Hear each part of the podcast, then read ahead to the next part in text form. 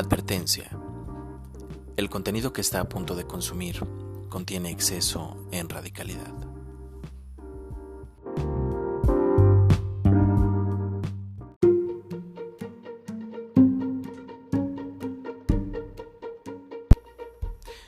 Esto es Fuera de órbita con Suriel Vázquez.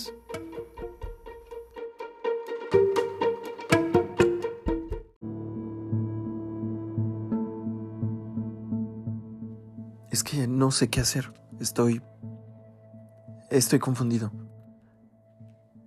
Te juro que quiero tomar la mejor decisión. No me quiero equivocar. Pero no sé si lo que quiero hacer es bueno o es malo.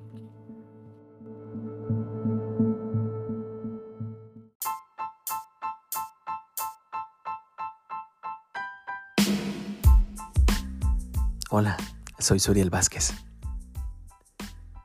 ¿Alguna vez te has encontrado en una situación similar? Una de esas noches que sabes que serán largas. ¿Has dejado de comer? ¿De disfrutar la vida por una decisión? ¿Recuerdas cómo lo resolviste? ¿Qué tal si sostienes ese recuerdo por un segundo más? Recientemente ha venido a mi mente un concepto que nos atemoriza y nos obsesiona a la vez. La maldad. ¿Qué es malo? ¿Sabes definirlo? Digamos que en sentido estricto, malo es lo que no se debe de hacer. Malo es incluso diabólico, porque malo es el diablo y bueno es Dios. Malo es dañino y malo es oscuro, sombrío. Parece que estoy hablando con eh, palabras muy simples y muy básicas, pero si te pones a pensar, esa es nuestra construcción de la idea de maldad. Y si lo traspolamos a otros escenarios, malo es villano. Y, repito, malo es el diablo. Pero, ¿te das cuenta cómo es que en estos segundos que he mencionado algunos adjetivos, ha resaltado la contraparte, que es bueno? Como si malo y bueno estuvieran ligados. Y es que a lo largo de la historia se le relaciona. ¿Recuerdas esta figura del yin y el yang? Seguramente tú conoces un poquito más al respecto que yo. Pero es una demostración, ilustración gráfica de esta dualidad que tiene la vida.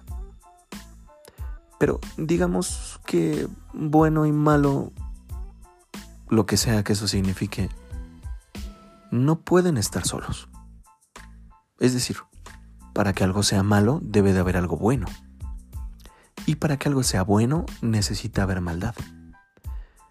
Para que tú y yo existamos como somos, tenemos una pizquita de ambos.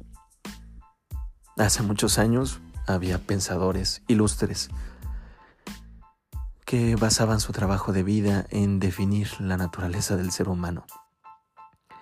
Algunos argumentaban la bondad inherente y otros la maldad. Pero la realidad, la verdad, es que todos tenemos un poquito de maldad o una pizquita de bondad, como lo quieras ver. El asunto es que no funcionamos sin esa pizca de oscuridad y sin la bondad que hay en nuestros corazones, claro. Corazón figurativo, desde luego. Tú me entiendes.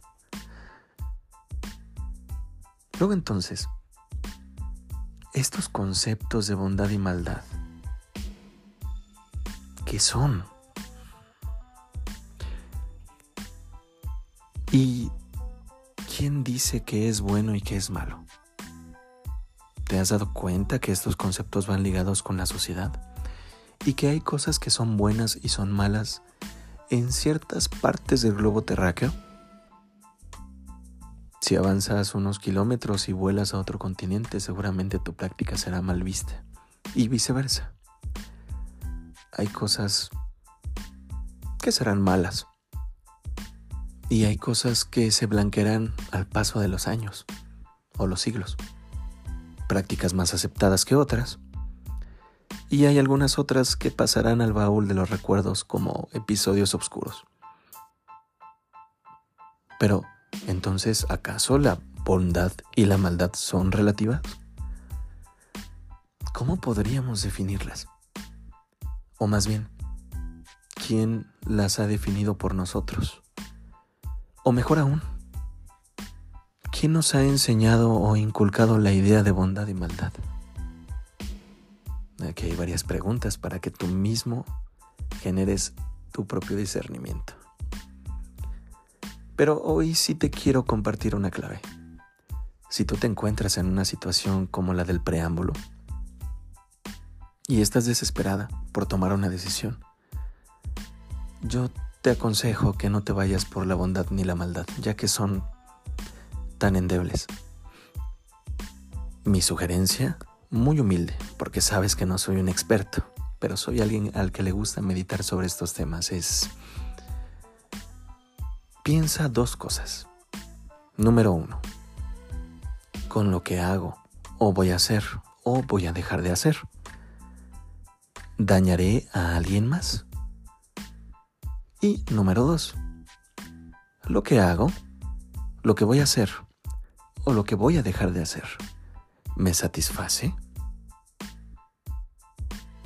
Si resuelves este par de preguntas, tal vez puedas tomar una mejor decisión. Pero claro, la decisión es tuya. Y cada decisión conlleva consecuencias. Seguro que ya lo sabías. Pero ha sido suficiente por hoy. Guardemos la curiosidad para el siguiente episodio. ¿Te parece bien? Mientras tanto, ¿por qué no reflexionas en esta concepción de bondad y maldad? Y tal vez identifiques qué lado predomina. Hasta aquí dejo mis reflexiones haz las tuyas. Piensa mucho, pero sobre todo piensa fuera de órbita.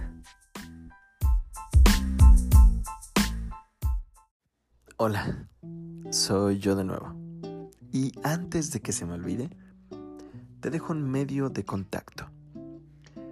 Escríbeme al correo suriel.wk.gmail.com. Estoy al pendiente. Gracias por estar aquí. Hasta la próxima.